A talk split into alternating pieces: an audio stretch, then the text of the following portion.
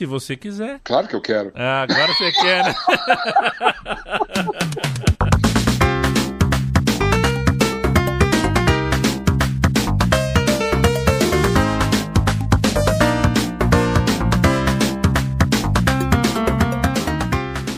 Bem-vindo e bem-vinda ao Monolito, edição 5, no ar, hoje com o Luiz Thunderbird. E a gente abriu com esse essa conversa, né? Esse é claro que eu quero, eu explico.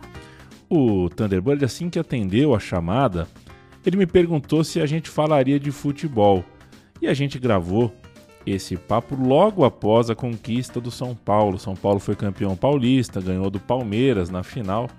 E de repente, subitamente, o Thunderbird sentiu vontade de falar de futebol comigo, por isso uh, esse riso, essa provocação no começo do programa. Thunderbird, um amigo de tantas jornadas e cuja biografia, inclusive, que está no mercado, você deveria comprar.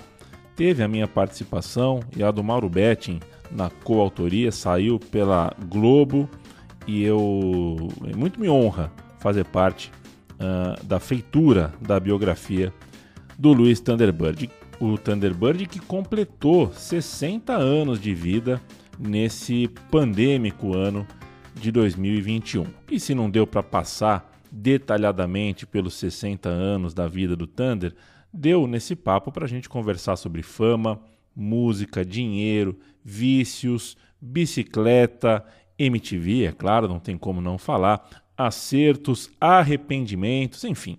Tá aí. Na sequência, a conversa com o Thunderbird. Eu te convido a ouvir. Te mando um abraço. A gente se encontra lá no fim.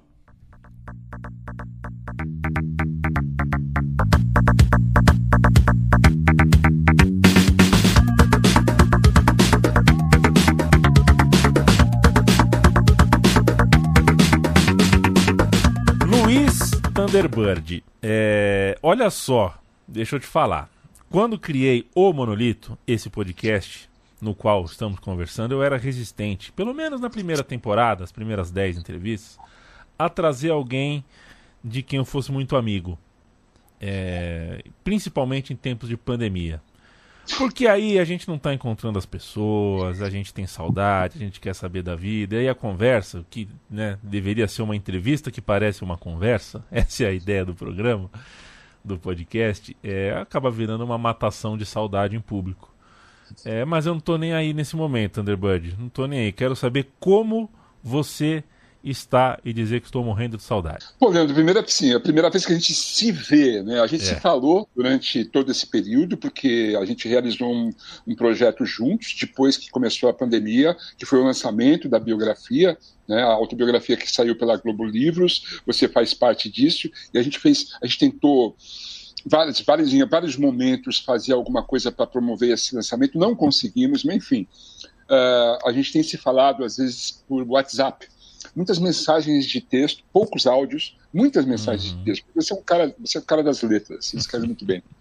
Então, assim, a primeira vez que a gente está se vendo, depois de eh, 15 de março, quando a gente não se viu mais. Foi uma coisa terrível é, ficar longe de você e, da, e do pessoal da Central, né? Porque eu fazia parte do meu cotidiano durante, sei lá, sete anos. Estava indo para o oitavo ano isso fazia parte já do meu dia a dia, assim, foi muito doloroso. Foi, mas, assim, foram muitas, muitas dores que a gente teve que superar, muitas dificuldades, muitos obstáculos para transpor, e a gente, eu fui sobrevivendo. Então, assim, eu tive aquele momento de ficar trancadaço em casa, ficar muito preocupado, muito apavorado. Depois um momento de, de fazer experimentações na rua, pedalando, eu saía que nem um astronauta. Eu realmente assim só faltava levar a bandeira para fincar no solo. E, e, eu passei a lidar com isso com bastante cuidado. E daí voltei a pedalar. Foi uma retomada muito muito positiva para mim é, é, a, é, a, coisa que eu mais tenho feito ultimamente é, desenvolvi um trabalho recentemente em, em relação à, à, bicicleta que deve estar indo é, tomando corpo recente daqui a pouco tempo eu tenho me, me contentado em lançar paulatinamente singles do meu disco solo. Finalmente fiz o meu disco solo, Pequena Minoria de Vândalos. Eu sei que você é um dos nossos, um dos Vândalos. Somos. E assim, é um disco solo que fazia tempo que eu queria lançar e eu pude gravar algumas músicas, produzir e dirigir alguns videoclipes. É o que eu tenho feito, cara. Eu tenho feito isso. Eu tenho feito música em casa, muitas lives. Cheguei a ficar louco da live. Cheguei a fazer live todo dia. E daí eu falei, cara, para com isso, você tá louco. é, sabe assim, mas eu nunca toquei tanto violão na minha vida, Leandro. É uma delícia. Hábitos novos, né? Hábitos uhum. novos. Isso. É, é, fundamentais. Sempre na pandemia, mais ainda. É, Thunderbird, a falta que você faz, eu vou te dar uma, uma ideia. Ah, antes da gente abrir esse microfone aqui e conversar, eu estava gravando com Paulo Júnior um podcast. Ah, meu Deus! Um episódio do Meu Time de Botão, podcast que a gente ah. pega, abre gavetas do passado e fala de time velho. E eu estava falando sobre um time de 1995, uhum. da, um time inglês, de 1995, uhum. Blackburn. E Blackburn. 1995 é o ano uh, de Free as a Bird dos Beatles. É, que, cara, me aparece, caiu no colo da, do, do, planeta Terra uma música inédita dos Beatles em 95. E eu, enfim, coloquei no roteiro isso e é, é, o tipo de coisa que na hora eu penso, cara, o que será que o Thunder pensa dessa música? Será que ele gosta? Será que ele não gosta? É, porque eu sei, eu já trouxe coisa para você que eu vi que você, na verdade, é, pô, o seu conhecimento musical é, né, eu falo, pô, gostei, não gostei, essa música eu curto, não curto, aí você me dá uma coisa mais técnica, uma coisa mais historiográfica, então sempre pensa, acabei de pensar em você uma hora atrás, é, então uhum. vou fazer pergunta, né, Free as a Bird, é bala, o que, que foi aquele torpedo que caiu no planeta em 95? Na verdade, foi um grande presente, uma coisa maravilhosa. Todos os presentes que vêm dos Beatles são, são incríveis, porque é uma banda que talvez seja a banda que mais faz parte do meu repertório. É, eu tive uma banda que fazia covers dos Beatles, Los Beatles Forever.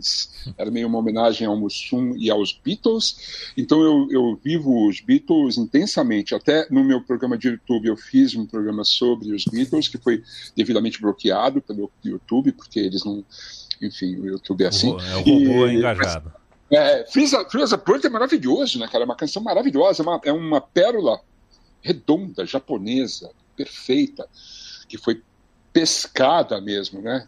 Ô Thunder, você é, já citou, então vou fazer o serviço mais completo. A hum. biografia de Luiz Thunderbird, ah, Contos sim. de Thunder, Isso. pela editora Globo. Você procura na internet, você coloca um dinheiro. É, é, é uma troca. Você dá dinheiro para a editora, a editora te devolve o livro. e aí faz o livro chegar na tua casa. Se você for pessoalmente, você já leva o livro em mãos. É, é e uma parte desta, uma fração uh, disso que você paga para a editora chega no biografado. Luiz Thunderbird, eu tenho uma honra imensa de, junto com o Mauro Betting, ter sido parte disso. Tá, Tá, a gente assina o prefácio, a gente assina começos e fins de capítulo e a gente faz um pouco de, de checagem de fatos, porque tem partes que são realmente surreais. É um livraço, Thunderbird, falo isso.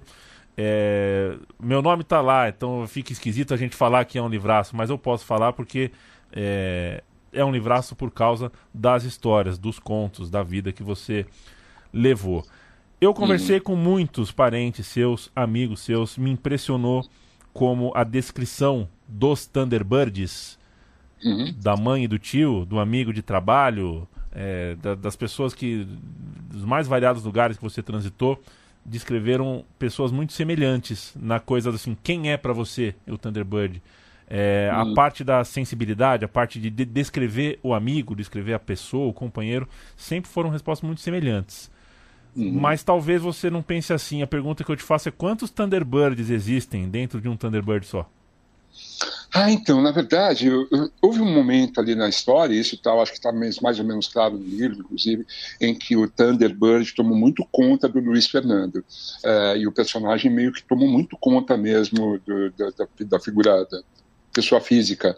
E isso foi um, chegou a ser um problema, assim, porque é difícil lidar com, com atenção, com os holofotes, com a fama, com dinheiro, com reconhecimento. É muito difícil lidar com isso às vezes. E se existem outros elementos uh, participando desse, dessa equação, pode ficar um pouco mais difícil ainda. Uh, pode acontecer uma grande merda. Assim, eu escapei eu consegui escapar, cara, mas eu podia ter me eu ter abreviado os contos de Thunder várias vezes. E assim, é difícil lidar com isso às vezes. E assim, o velho tem uns tem umas coisas do, do, do Thunderbird que eu fiz no passado que, puxa, as pessoas falam assim: você se arrepende de alguma coisa que você fez? Eu digo, puxa, uma centena de coisas que eu fiz eu me arrependo. Eu teria feito diferente. É, é, a, a, maioria das perguntas que eu, que eu faço para os meus entrevistados, eles falam: não, não mudaria nada, não, não me arrependo de nada. Cara, me arrependo de muitas coisas, de vários caminhos, de várias opções que eu tomei, de, de várias direções que eu acabei é, tomando. Eu teria feito diferente. Você teve muito dinheiro em uma época de relativa estabilidade econômica do Brasil, né? Hum, é. é... Gastei muito dinheiro, Gastou, quer dizer, né? né? É, teve, ah, é, teve para gastar. É. Uhum, uhum. e, enfim, foi uma fase que eu imagino. É, eu imagino que cinco anos, cinco anos antes você não fazia ideia que você estaria no lugar que você estava, com o dinheiro que uhum. você tinha, com a fama que você tinha. Você entrava numa farmácia, as pessoas sabiam quem você era. De fato, é. eu imagino que não seja simples. É, passa esse processo, que não é um processo de evolução, é um processo de caos, né? de desorientação em diversos aspectos. E eu sei que é, no Narcóticos Anônimos, o NA, existe uhum. um momento do, do processo em, no qual você escreve um inventário pessoal, moral, você revisita o seu passado. É, essa é a sua primeira biografia? Você tem ela guardada? Não, na verdade não, porque isso, esses são os passos do DNA, são 12 passos de DNA, né? Eu tenho que tomar muito cuidado para falar sobre isso, porque, assim, primeiro, é, é uma questão de anonimato. É, assim, eu já quebrei meu anonimato, então para mim não é um problema falar de mim, mas, assim, falar de DNA eu tenho que tomar muito cuidado. Mas, assim, entre os passos, existe realmente um quarto passo, onde você faz um inventário pessoal, né, de, de, toda a sua vida, né, das, das, conquistas, das derrotas, dos problemas, das, dos desencontros, dos desastres, é, é, tem que ser minucioso e tal, e, e, você depois você compartilha essa, essa história com o seu padrinho, este é o quinto passo, e depois você queima o seu inventário, você não precisa guardar mais, hum. ele está resolvido. Né? Foi a primeira vez que eu escrevi a minha história, na verdade. É, quando eu escrevi o, a biografia, foi interessante também porque eu escrevi duas vezes, né? Você deve se lembrar que eu escrevi a primeira e perdi todos os, os apontamentos e tive que escrever de novo. Então, assim, eu tive um, duas chances assim de recontar essa história e, e depurar essa história, né? De, inclusive tomando cuidado de assim, ao me expor, tentar não expor muito outras pessoas, porque eu posso realmente abrir meu livro e contar a minha história, mas eu tenho que tomar um certo cuidado com uh, quem estiver à minha volta, né? É, e eu acho que eu consegui tomar esse cuidado e consegui ser bem sucedido nisso. Pelo menos até hoje ninguém me processou. Se você não tomar esse cuidado, significa que você não entendeu nada do processo, né? É, é não é? Porque é exatamente sobre isso. Eu estou objetivamente, nós estamos, né, Tandro, objetivamente falando da primeira metade dos anos 90, falando da, do milagre que foi a MTV para a comunicação televisiva do Brasil e o que Sim. foi um cara com uma dicção diferente do normal, é, desprogramando a programação, que é o que você fazia e fazendo as pessoas gostarem mais do VJ do que do clipe, muitas vezes. o que é, o que é uma, uma inversão ali do, do que a gente tinha é, é. E é claro que a gente pode, sei lá, tem que ter documentário, o que a gente vê de, o que a gente vê o barato de Akanga no Netflix. Eu queria ver um documentário, uma série sobre a MTV, sobre uhum. aquilo que às vezes parece que não existiu. Eu tenho a impressão, às vezes, não, não existiu aquilo, não passava cinco horas por dia vendo aquela aquela vanguarda, era uma vanguarda estética, tinha animação, tinham coisas, uma linguagem que não é, é irrepetível. Era ela existiu graças à a, a, assim, a, a, disposição de quem tinha o, o, poder na MTV de falar assim: vai, vai, solte-se, solte-se, uh, alucine, uh, avance, não, sem freios, fique à vontade, ouse, e era assim mesmo. E assim, foi assim durante muitos anos, né? Eu peguei essa primeira fase da MTV, os primeiros quatro anos foram absolutamente impressionantes, onde você vinha com uma ideia e, e assim, a ideia, quanto mais louca fosse, mais uh, as pessoas gostavam. E assim, era, eu conseguia colocar essas coisas no ar, entendeu? É, a MTV nos primeiros anos foi realmente muita experimentação, a gente teve muita sorte, porque a gente tinha um pessoal lá trabalhando com a gente muito foda, assim, muito foda.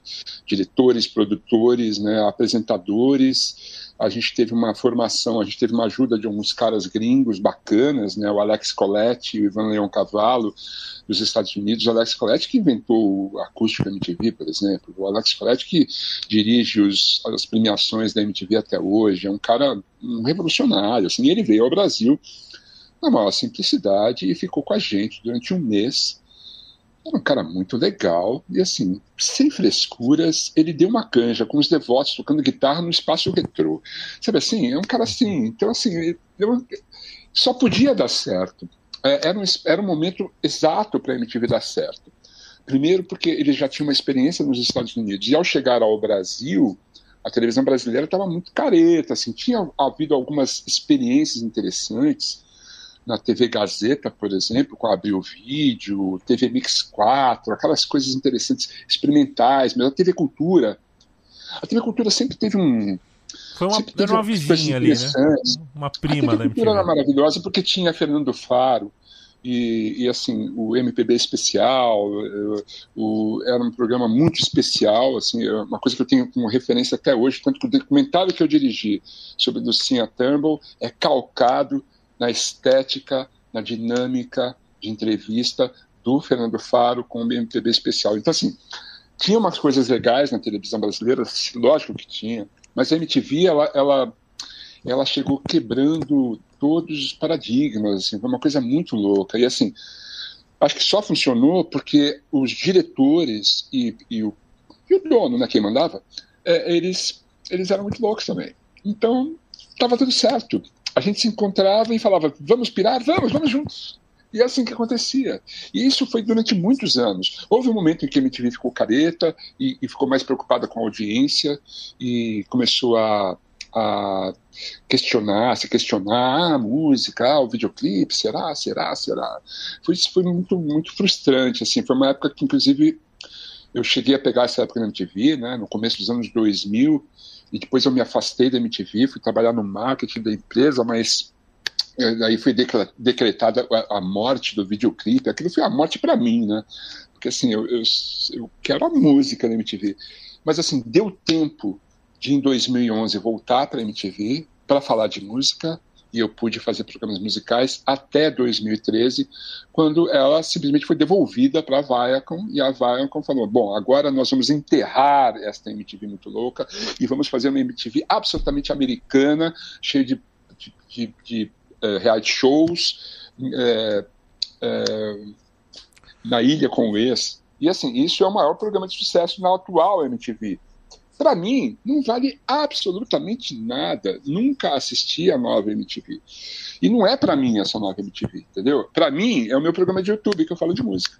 É assim, eu quero falar com você sobre essa coisa da. Você tá fazendo música ainda, você produz música ainda. Você, você desde 86 tem, tem o Devoto, tá sempre tentando achar o frescor, mas é, você com certeza muito mais do que eu já esbarrou em gente falando que a música de hoje acabou. A música de hoje, não sei o que, não tem mais o que já teve um dia e tal, uhum, né? Sei. É. É... E eu, eu, eu sondo essa questão porque eu passo pelo mesmo com futebol, é o meu objeto de pesquisa maior, futebol, é, times do passado, uhum. tal, vira e mexe eu passo, né, tropeço em gente que se recusa a achar o Neymar um bom jogador só porque não gosta uhum. da pessoa, porque não gosta dessa fase, dessa molecada, não gosta do jeito de ser dessa nova geração, não aceita, mas uhum. não consegue ver o jogo.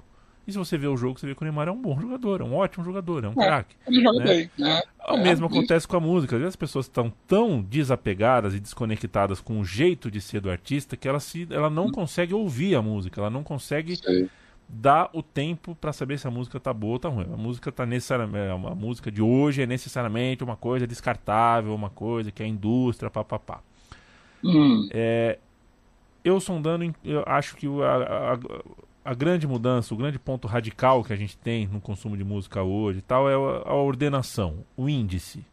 Né? O, o, o, consumo de música hoje que a gente faz no Spotify, ou que a gente faz no, no Deezer, ou que a gente faz usando a internet, no YouTube, onde for, não tem mais o ordenamento de um disco, de um CD. Não é mais um, dois, três, quatro, cinco. É você que faz, é você que cria, é você que busca. O consumo mudou.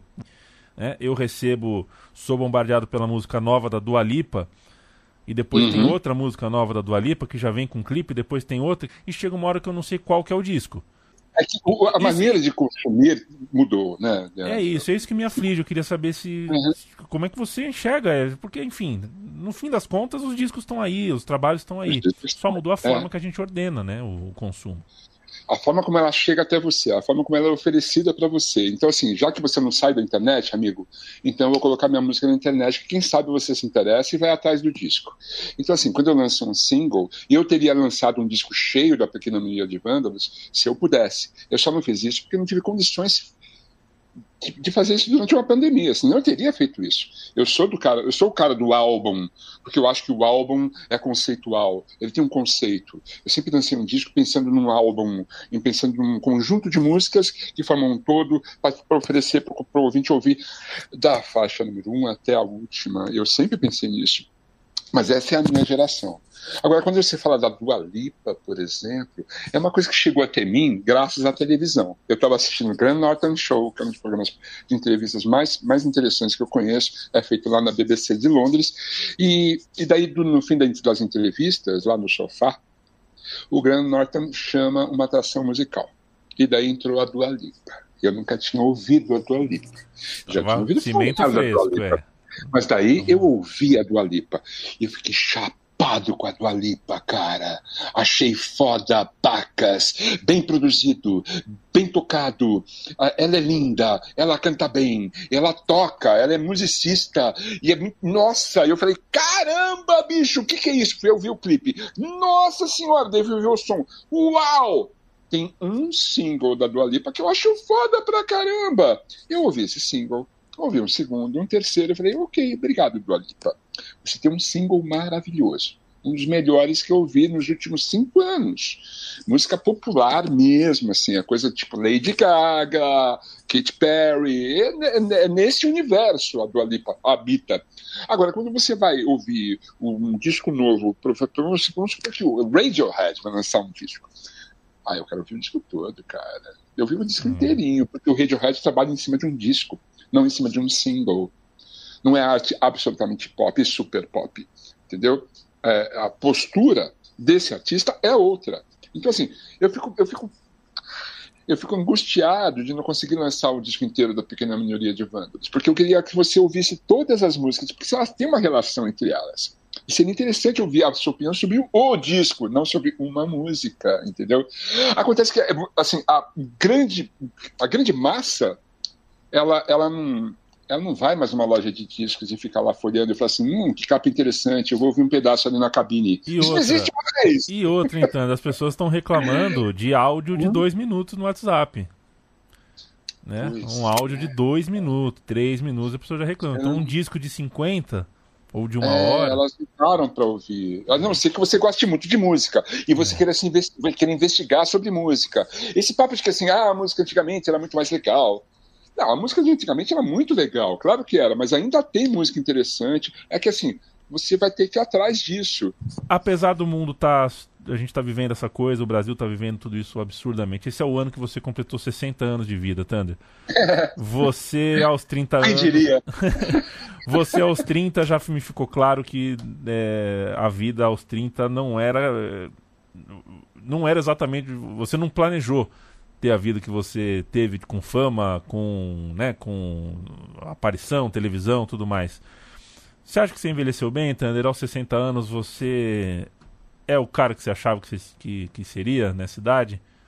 Nunca imaginei que estaria como estou hoje em dia. Primeiro que assim, houve momentos em que eu não imaginei que eu chegaria até aqui, por motivos óbvios. E assim, a vida dá muita volta, né? E a gente, a gente vai fazendo as tais das opções, né? E hum, eu sou um artista, eu sou um nefilibata, entendeu? Nefilibata. Eu sou, eu sou um viandante das nuvens, cara. É isso que eu sou, sacou? É isso, essa é a minha essência. É, é isso que eu sou. Então, assim, eu, eu, podia ter feito um pé de meia, eu podia ter ficado rico, eu podia ter guardado todo o meu dinheiro, eu podia, eu podia ter ficado sendo dentista, inclusive, né? Eu podia continuar sendo dentista. É, mas eu eu optei pela música, eu optei pela TV, eu, sabe? Eu É assim, é, eu usei droga pra caralho, eu, eu me fudi pra caralho nesse sentido, eu sacrifiquei minha saúde pra caramba. É, depois que eu tava limpo, assim, eu, eu voltei a fumar, cara. Imagina, eu voltei a fumar, fumei 10 anos ainda. Horror, né, cara? Mas, cara, assim, por incrível que pareça, é prorrogação atrás de prorrogação hoje em dia. Eu, eu parei de fumar em 2019, a gente ainda se encontrava nessa época. Eu parei de fumar de novo, cara. Eu estou sem fumar e eu comecei a pedalar e hoje eu estou pedalando mil quilômetros por mês. Eu não imaginava que, aos 60 anos de idade, eu faria um pedal de 120 quilômetros num dia. Ô, Thunder, tem que colocar uma linha. Ó, eu preciso de uma manchete sobre o Thunderbird, é uma linha. A pessoa vai uhum. escrever Thunderbird, vírgula, VJ, ou ex-VJ no caso, mas. É, uhum o que eu quero dizer é, o VJ vem antes do músico, no olhar geral, no olhar das pessoas. Eu quero saber, você toca desde 86, cara, com o Devoto, uhum. você tem uma carreira de músico. É, é, claro, não vou perguntar se te incomoda ser chamado mais de VJ do que de músico, mas quero saber se, se em algum momento uma coisa atrapalhou a outra. Se a pessoa que te encontra no shopping, se você queria que ela conhecesse o músico. Não, o que, assim, é óbvio que a, a minha exposição na televisão foi muito maior. Né? Eu não trabalhei só na MTV, eu trabalhei na Rede Globo, trabalhei na Rede Manchete, na Rede Cultura. Então a exposição como apresentador é muito maior, mas sempre que o Thunderbird da televisão se apresenta, ele, ele, todo mundo sabe que ele é músico. Então eu, eu era sempre o VJ músico. Eu era o VJ músico. Só tinha um VJ músico na primeira geração, era eu. E isso aí era um diferencial para mim. Isso me ajudou muito, na verdade. Isso atrapalhou muito a banda, porque eu pude me dedicar muito menos à banda na, na hora que eu estava no, no, ar na televisão. Eu sou muito grato de, de ter uh, essa amplitude né? Eu sou o VJ que já cantou com a Rita Lee para 50 mil pessoas no Ibirapuera. Isso é para poucos, pra cara. Pouco. Isso aí, pô, velho, me deixa mal orgulhoso, bicho. É uma delícia. De a Rita Lee me convidar para cantar com ela e eu carregar ela no colo, no palco. Ah, bicho. E assim, todos os trabalhos que eu fiz, eu acaba, acabava carregando pro lado da música. Até quando eu fiz aquele Caçadores de Mitos na TV Cultura, que hoje em dia é um nome muito infeliz, né? Eu seria um caçador de mitos com um bacamarte, né? É, são bastardos inglórios, né? Bastardos inglórios, os assim, caçadores até, de é, Exatamente, exatamente. É, é, até aquele programa, que era um, era um programa que era, assim, eu fazia uma, uma, fazia uma eu apresentava um programa australiano, dublado, não era muito legal, né? Meu plano lá era outro, de fazer um programa de música. Até nesse programa eu coloquei, eu tinha, dei um jeito de colocar música no programa. Então, assim, a música tem, sempre teve muito presente para mim. Exatamente isso, Thunderbird. É, é Saiba isso, que é num momento muito longínquo, uhum. é, conver, é, conversa na Central 3, o Thunderbird estrear com, olha quanto tempo faz, né, cara, oito anos atrás, e eu falei, olha, é, a, a, verdade eu não vou nem aparecer na Central 3, é, vou ficar na minha, vou, vou ouvir, acompanhar tudo, mas pô, deixa o Thunder à vontade. Ele provavelmente ele tem alguém para fazer a mesa de som, e como de fato sou uma pessoa que fazer a mesa de som, eu tava aprendendo a mexer na mesa de som, eu não queria, sabe, eu, eu achava que, pô, eu falei, pô, o Thunder vai trazer, tal, vai ter a coisa, pô, é um, né, é um músico, tal. E eu, pô, eu tava começando, isso aqui, essa mesa de som que tá na minha frente aqui para mim ainda era um tubarão, sabe? Eu não queria pôr a mão, tomar uma mordida da mesa. É, cara, e aí as circunstâncias fizeram eu fazer a mesa de som. Um ano depois eu tava colocando reverb na Marina Lima. E a gente chegou ao ponto de 2021 você receber áudio do Silvio Santos, que eu imito, cantando Chico Buarque. Né? É o Silvio Santos comunista, é o melhor Silvio Santos que existe. É maravilhoso. Você fazia essas imitações incríveis. Houve um momento que a gente até deu um tempo de fazer isso, porque o Silvio Santos estava se mostrando uma figura nefasta, né? Ele é uma figura nefasta, Sim. mas assim, quando você começou a fazer o Silvio Santos comunista, eu achava que era melhor, era o melhor jeito de tirar um sarro desse velho babão, né? Pois Ótimo, é. Nem sei, se eu, nem sei se eu faço um sobe-som aqui do. É um, o, o, áudio que eu te mandei do Silvio Santos cantando Chico Buarque. É muito sei. bom, é muito é, bom aquilo. Eu, vou pôr achei um maravilhoso aquilo. Eu vou pôr um pedacinho. Se eu passar vergonha, okay. tá passado. O que será que será que ando suspirando pelas algoas? Que ando sussurrando em verso de trova? Que ando convidando no meu das logas? Que ando na cabeça da mana Que ando na jeito da mamamama? Siguiendo más que manda, me lo botego. segredão no mercado, que com certeza está na natureza, será que será?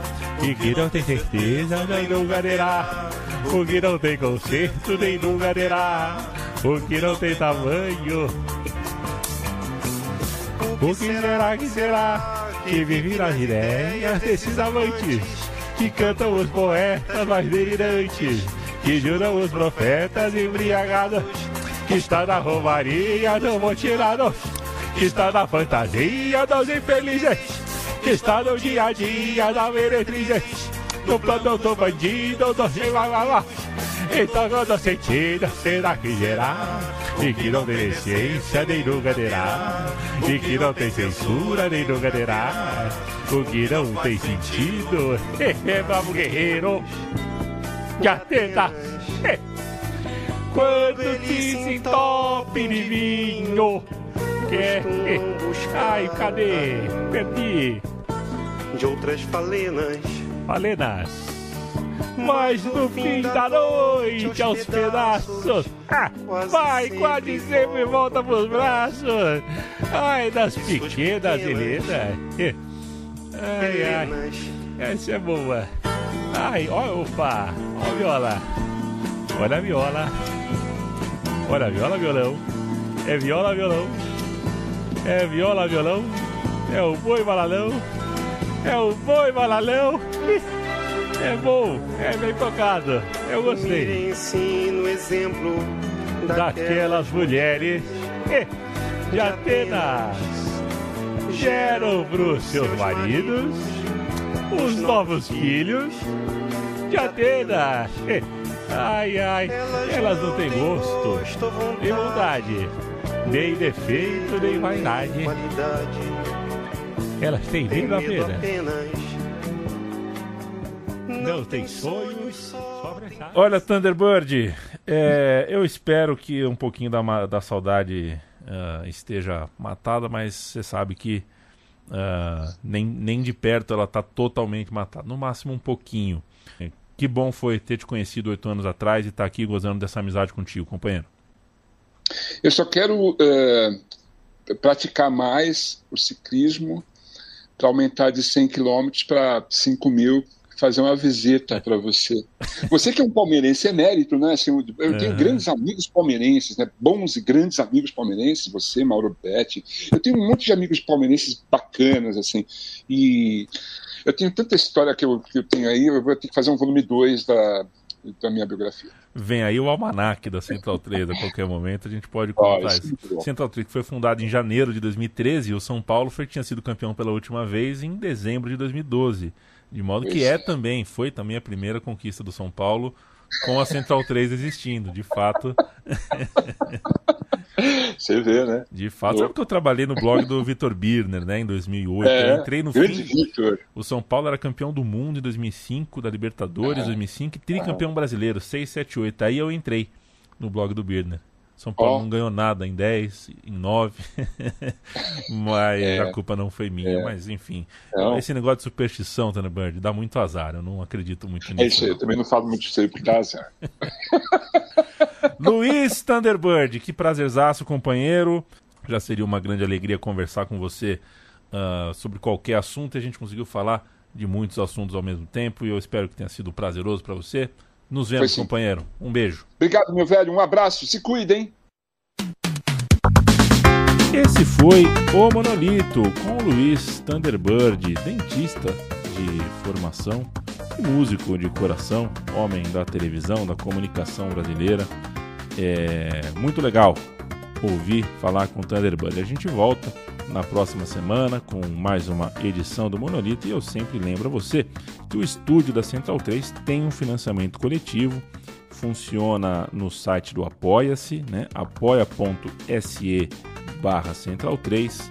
Somos um estúdio independente e por causa disso a gente, para produzir mais e produzir sempre, a gente precisa fazer essa lembrança e pedir a tua visita. Obrigado demais pela companhia nesse papo e até a próxima, até breve.